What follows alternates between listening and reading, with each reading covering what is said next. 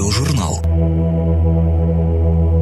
В лето 1240 года пришел Батый к Киеву. Обступила город сила татарская, и нельзя было слышать голоса от скрипения телег, от рева верблюдов, от ржания коней. Стенобитные орудия били день и ночь. Был стук ломающихся копий и треск щитов. Стрелы затмили свет — для побежденных. Так в русских летописях описывается взятие монголами столицы Киевского княжества во время нашествия хана Батыя.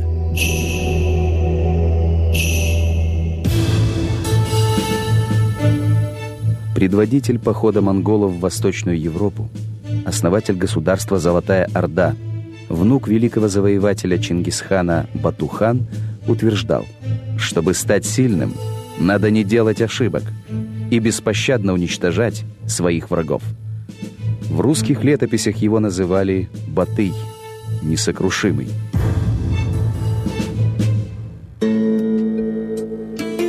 После смерти отца Бату унаследовал окраинный восточный улус монгольской державы, в который входили Хорезм, Западная Сибирь и Урал. Но внуку Чингисхана не терпелось продолжить завоевание великого деда и покорить земли западнее Каспийского моря, куда дойдут копыта монгольских коней. По решению Курултая, собрания монгольской знати, под командование Бату поступили армии его многочисленных братьев – в 1236 году огромное войско из 140 тысяч человек выступило в поход на запад.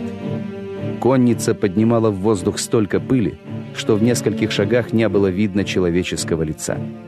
За год войско Батухана быстрыми рейдами захватило Среднее Поволжье, Кипчакскую степь, Волжскую Булгарию и двинулось на Русь. Современники сравнивали тактику монголов с повадками волчьей стаи. Конница атаковала противника в степи, осыпая его градом стрел, и также стремительно отступала, готовясь к новой атаке. Затем зажимала противника в кольцо и громила, пользуясь численным превосходством. Эту тактику боя хан Батый перенял у своего знаменитого деда, Чингисхана. Три года разрозненные русские княжества подвергались небывалому разорению. Войско Батыя покорило Рязань, Владимир, Чернигов, Киев. Города и села превратились в пепелище, тысячи людей были убиты. В живых Батый оставлял только ремесленников. Для новых поселений, которые хан собирался основать на захваченных землях, нужны были умелые мастера. Но победы не были легкими. У городка Козельск десятитысячный отряд Батыя вынужден был задержаться на семь недель. Только с помощью стенобитных машин, которыми управляли пленные китайские инженеры, ханскому войску удалось проломить деревянные крепостные стены и взять штурмом крепостной вал. Потеряв чуть ли не половину своего отряда, Батый был взбешен. Он приказал уничтожить всех жителей, не пощадив и детей, а сам город сравнять с землей. Батый запретил даже упоминать название Козельск и нарек его злым городом. Своем войске Батый поддерживал железную дисциплину. За трусость одного воина карали смертью весь отряд. Гибель в бою считалась торжественным переселением в иной мир. Защитные пластины на одежде имелись только на груди. По монгольским понятиям, храбрецы не должны прикрывать спину. В 1241 году Батухан перешел Карпаты и вторгся в Венгрию. Через Тису и Дунай монголы дошли до Средиземноморья и повернули обратно на берега Волги. На захваченных половецких землях от Иртыша до Дуная Батухан в 1243 году создал государство под названием «Золотая Орда». Столицей стал Сарай-Бату, расположенный в низовьях Волги, недалеко от современной Астрахани.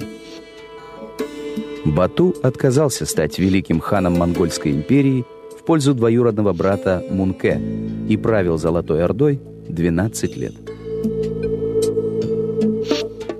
С годами Бату потерял интерес к кочевой жизни, стал толстым увольнем, полюбил роскошь. Посланник Папы Римского Плану Карпини, посетив Золотую Орду, писал Бату совсем как император. Сидит на троне с одной из своих жен. Братья и сыновья ниже на скамейке. Прочие же люди сзади на земле.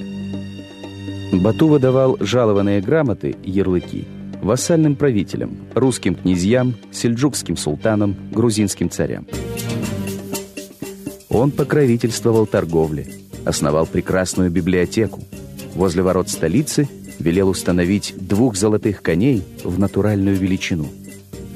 Фонтаны и дворцы Сарай-Бату приводили в восторг даже венецианцев.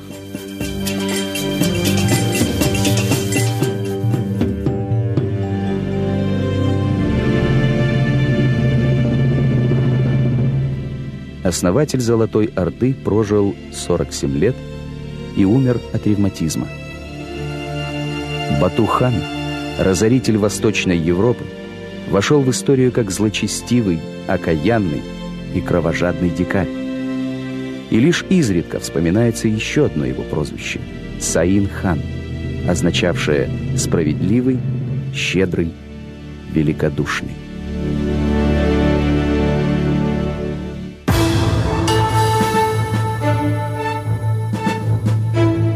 Аудиожурнал.